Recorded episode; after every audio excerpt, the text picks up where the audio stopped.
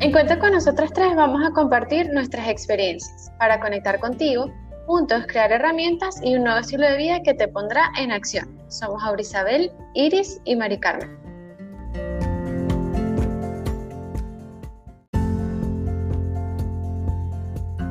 Para estar más cerca de ti, tenemos presencia en Instagram, YouTube, fanpage de Facebook y Spotify. Encuéntranos en todas nuestras redes sociales como Cuenta con nosotras tres.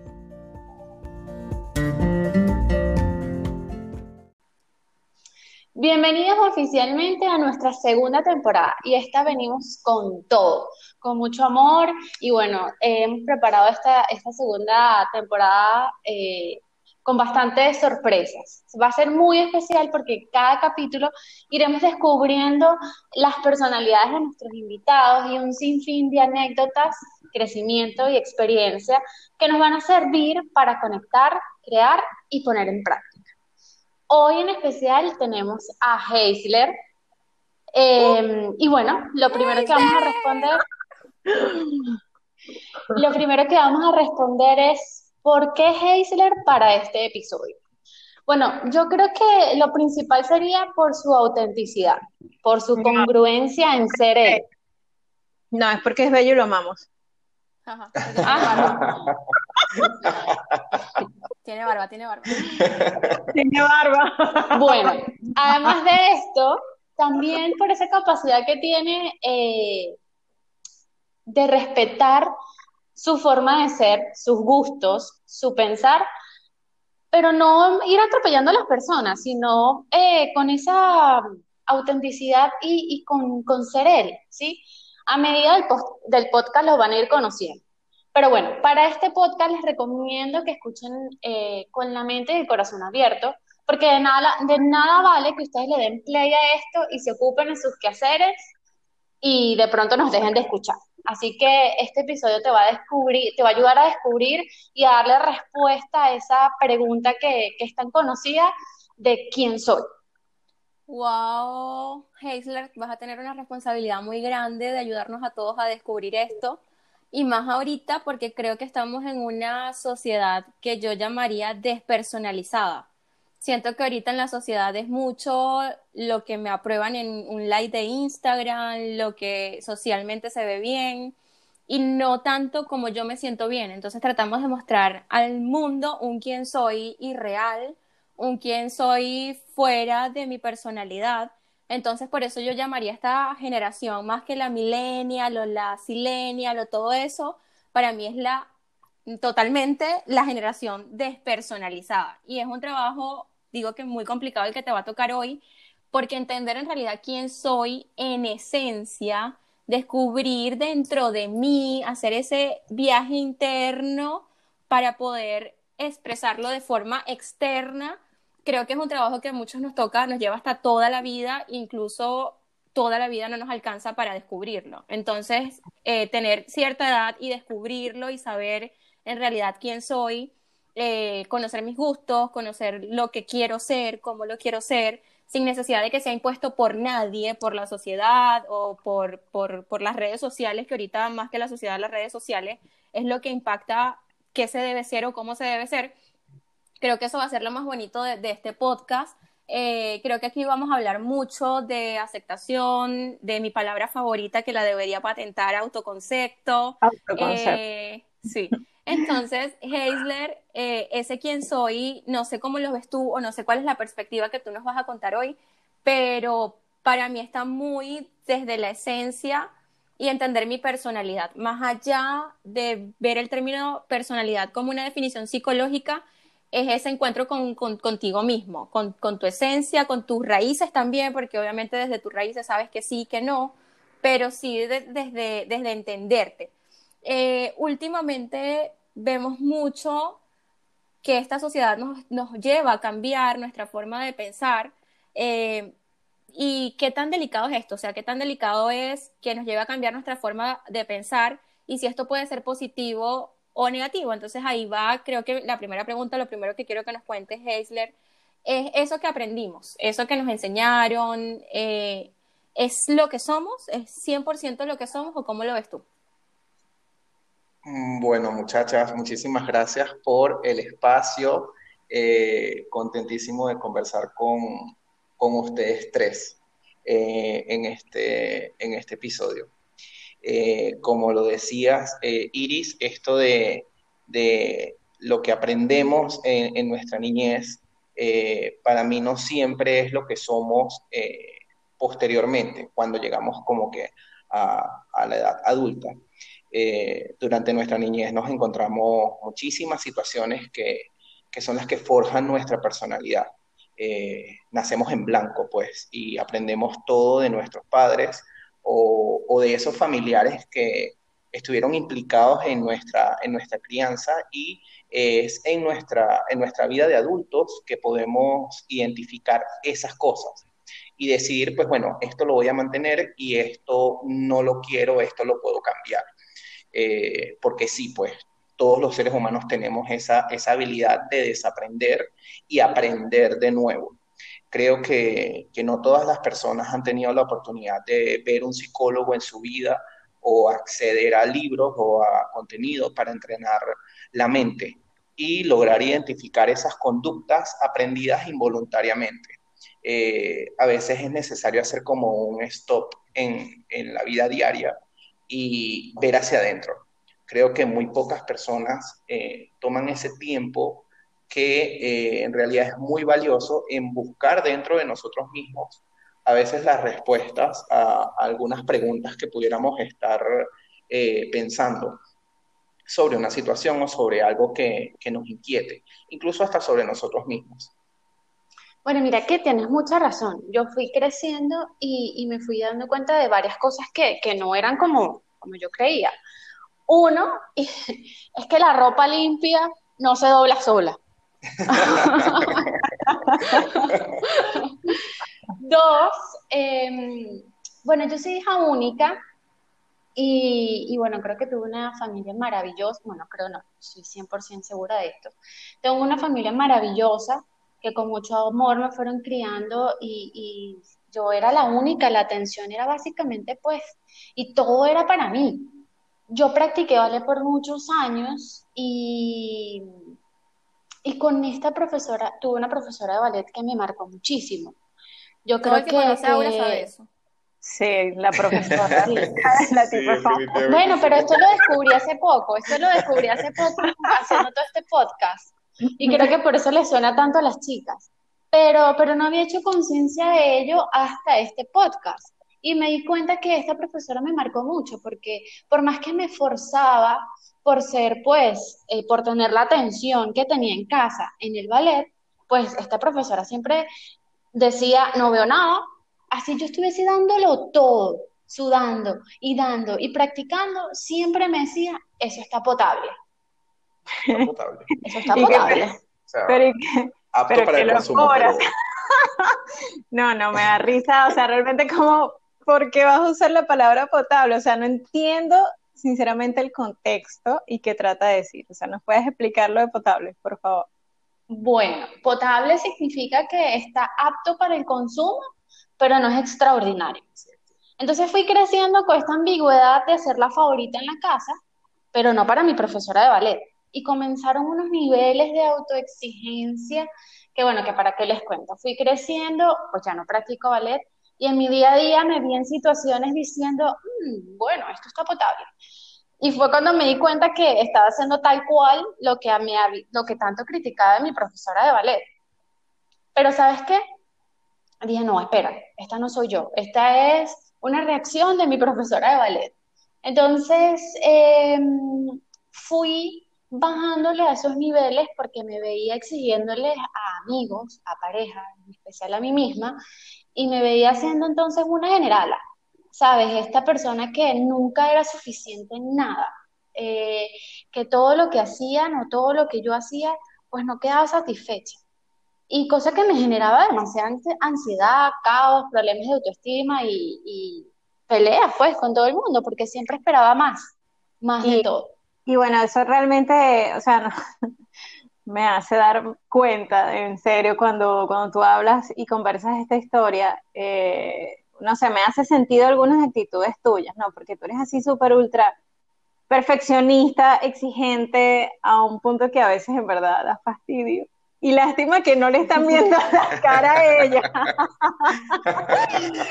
me puso una cara así de, de, que no. Pero bueno, eh, no sé, te escucho y, me autoanalizo, ¿no? ¿Qué opinas tú, Heisler, así como ahora creció con esa programación heredada que, que esa profesora de ballet le implantó?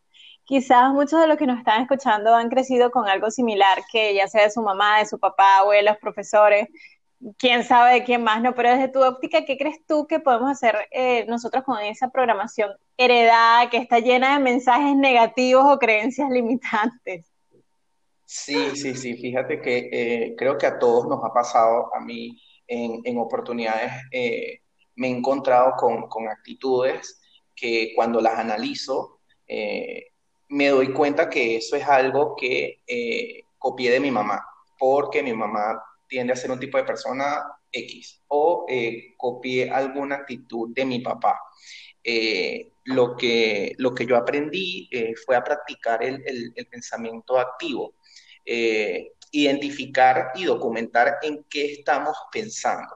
esto pues a mí me ha funcionado muchísimo, tomar nota de, de estas cosas que pienso, no sé, cuando me estoy duchando, eh, a mí me llamaba la atención en una oportunidad que me estaba duchando y estaba pensando en, en popcorn. En, en, en, cotufa. Cotufa. En, en, pues. en millo. En millo, millo. millo, cotufa. En palomitas. En palomitas. Y yo decía, o sea, terminando de ducharme decía, pero ¿por qué pasa por mi cabeza eh, eh, popcorn mientras me estoy mientras me estoy duchando, o sea, no, no, debería ¿Tu mamá te daba a comer cotufa mientras te duchabas? ¿Qué, qué pasa? Pero, o sea, fíjate que esas cosas pueden suceder cuando tú analizas tus pensamientos y dices, pero ¿por qué estoy pensando en esto? Probablemente tu cuerpo te está diciendo, oye, mira, pero hace tanto no, no comes esto, deberías darte este gusto. Eh, y em, y así trabajan las emociones, o sea, las emociones influyen en tu mente, eh, decimos que inconscientemente, pero en realidad revisa por qué estás pensando en eso, porque a lo mejor es una respuesta de, tu organismo, o en otros casos, pues, este, tú identificas que hay, hay actitudes que vienen de, tus familiares. Eh, por ejemplo, si me siento solo, registro esas cosas y pienso en qué es lo que me hace sentir de esa manera. Eh, y, trabajo pues en, crear las oportunidades o, las ocasiones para participar en actividades que, supriman ese, ese sentimiento.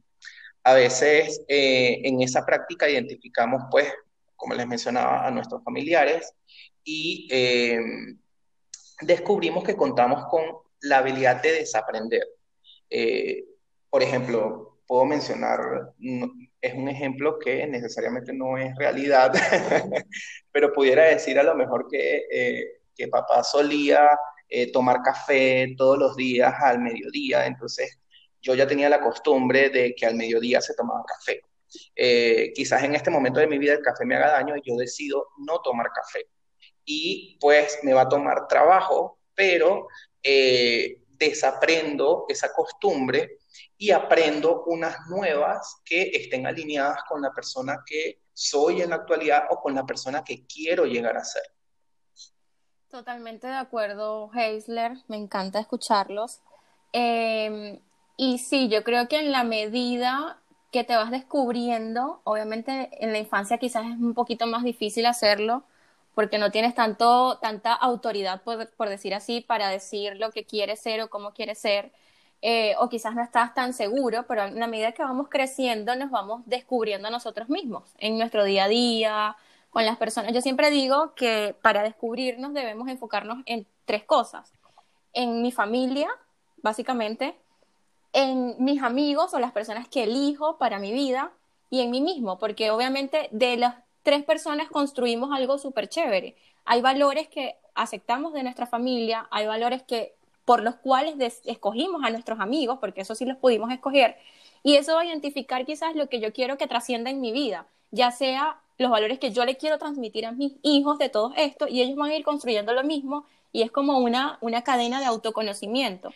Yo siempre digo que la familia es como esa base que te provee de lo básico y de lo necesario pero qué bonito entender que depende de cada uno construir su esencia y su personalidad. Y ahí es donde vemos familias totalmente diferentes. Los Simpsons, ponemos un ejemplo de una familia totalmente disfuncional que quizás no sea un muy buen ejemplo. Exacto, no sea un muy buen ejemplo, pero vemos como cada uno puede tener una esencia dentro de un mismo grupo. Y ahí va algo muy importante y es el respeto. Es la capacidad que yo tengo de respetar al otro, indiscutiblemente de lo que pase o de lo que no pase. Y ven otro concepto mucho más importante que ya hablaba al principio y es el que tengo patentado y es ese autoconcepto. Y es que no hay aceptación sin autoconcepto, o sea, no pueden funcionar desvinculados. Obviamente, ¿qué voy a aceptar si no me conozco? En la medida que yo me conozco, es que yo puedo decir esto lo acepto y esto no. Estos son mis límites, hasta aquí llego y esto no, esto lo voy a compartir y esto no. Entonces, creo que lo, lo, lo, más bonito y es que la relación con nosotros mismos se enmarca desde el autoconcepto, desde esa autonomía de ya yo poder decidir qué es lo que quiero hacer con mi vida o qué es lo que quiero ser con mi vida y en medida de esto irlo construyendo en mi día a día. Entonces era un poco lo que, lo que nos hablaba eh, de, de, todo este tema, Heisler, pero qué tan fácil, y aquí viene más que todo es como una pregunta, eh, mencionabas también el hecho de aprender y desaprender, eh, claramente, que suena muy fácil decir aprender y desaprender. Creo que es más fácil aprender que desaprender, de hecho. Eh, es más fácil pedir perdón o pedir permiso. Es más fácil aprender, porque de hecho aprender es como copiarse. Si tú te pones a ver, aprender es imitar al otro y en eso de imitar es autodescubrirte, pero desaprender, o sea, la palabra desaprender es tan complicada.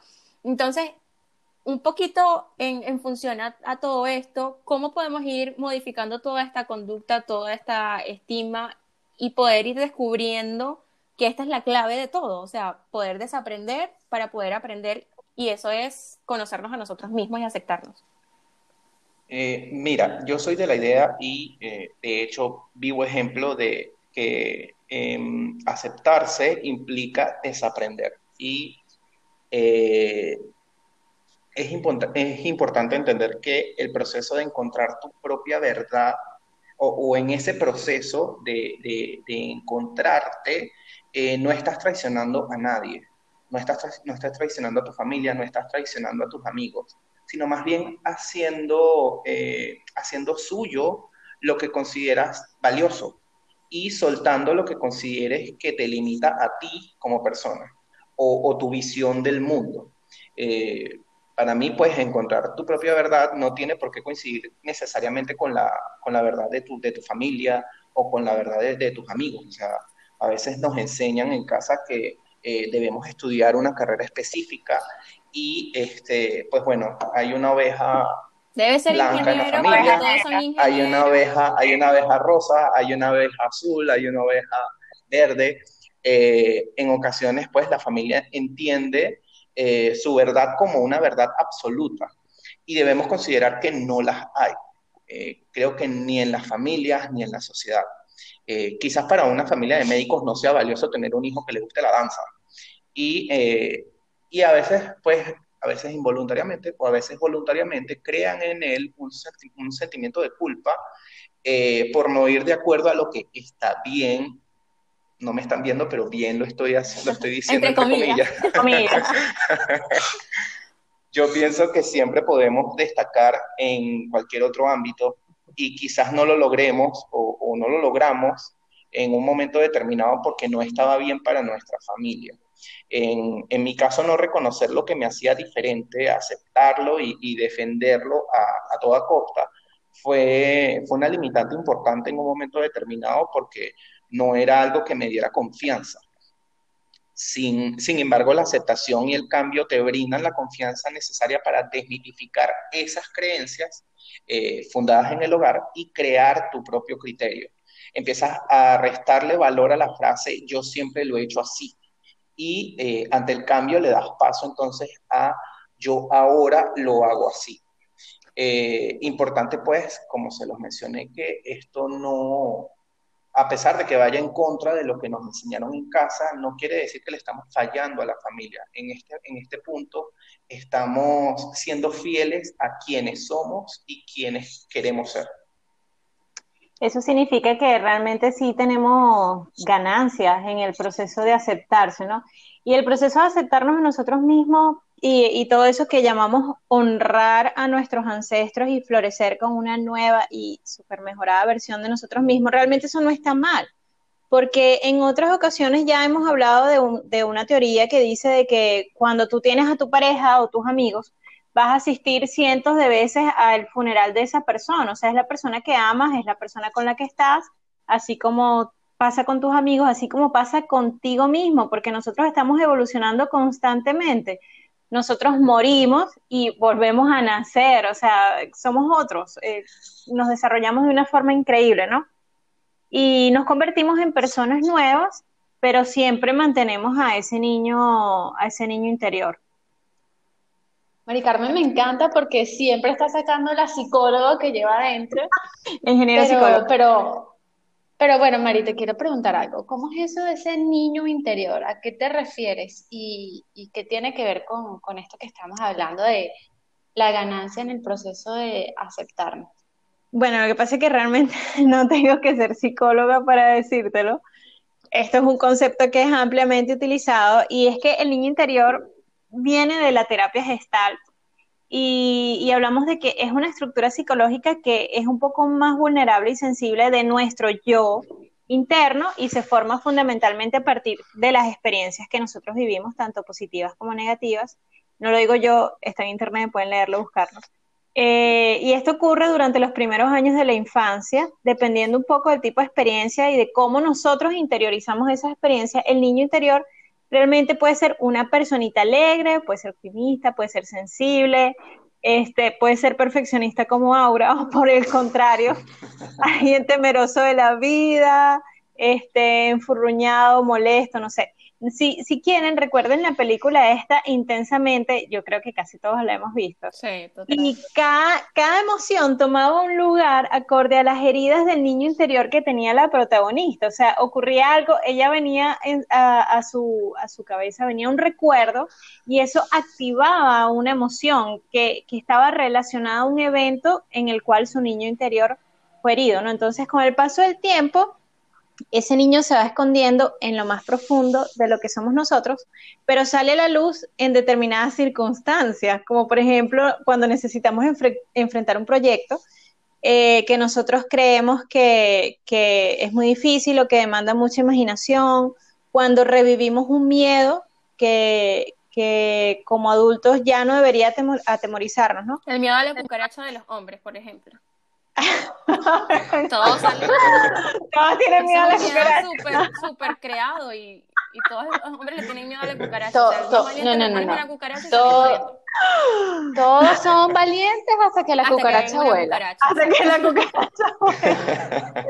sí, sí. Bueno, eh, realmente lo que ocurre es que la mayoría de las personas no, no, nos, no nos percatamos de la existencia de ese niño interior, ¿no? Pero lo cierto es que en ocasiones ese niño es el que determina cómo respondemos ante determinadas circunstancias. Eh, y bueno, de eso se trata el niño interior.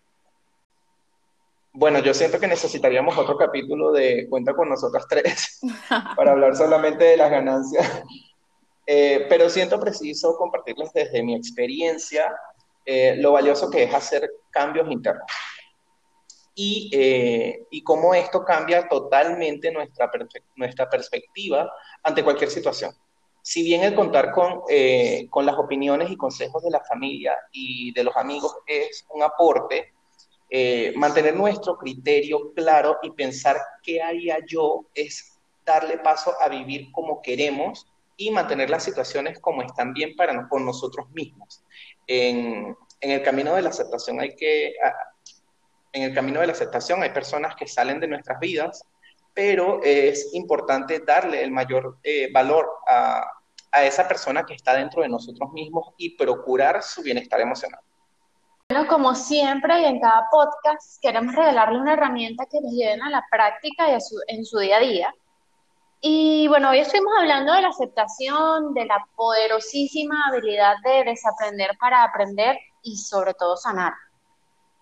Pero no sé por qué, porque vemos la aceptación y el estar bien contigo misma o contigo mismo desde solo verse en el espejo y decir, o sentirte bien contigo mismo. para nada. Eh, yo creo que esto va más allá de practicar yoga, de poner tu mente en silencio, de, repetirte, de repetir aquello por más de 21 días y que esto va a cambiar tus hábitos. Sí, sí, claro, todo esto puede funcionar. Pero realmente em, estos temas están involucrados a despertar y a cambiar. Sí, a dejar eso, eso que, aprendimos y soltar ese peso que, nos, nos ancla. Porque por eso hoy le queremos dar y dejarles eh, una herramienta que va más allá de verse bien en el espejo. Y lo primero es, aceptarse no significa conformarse. Deja de preguntar el por qué de todo aquello que te sucede. Insistir en esto solo va a crear más y más excusas. Eh, y tenemos que empezar a cambiar ese diálogo interno de por qué ¿para qué estoy viviendo esto? La aceptación significa tener tolerancia, reconciliarte con eso que quizás no te agrada del todo. Y es decir, vas a tener un, vas a tener esta vida, vas a tener cosas que a lo mejor no te gusten, pero la idea es que tienes que aceptarlo, ¿sí? Pero siempre inclinado a la acción. Por eso, que, por eso hoy te queremos invitar a que no te estaciones en el pensamiento de que yo soy así y tengo toda mi vida así cayendo en este papel solo te vas a, vas a hacer el papel de víctima, de queja, y vas a cerrar la puerta al cambio. Bien lo dice que el proverbio budista, a lo que te resistes, persiste, y lo que aceptas, te transforma.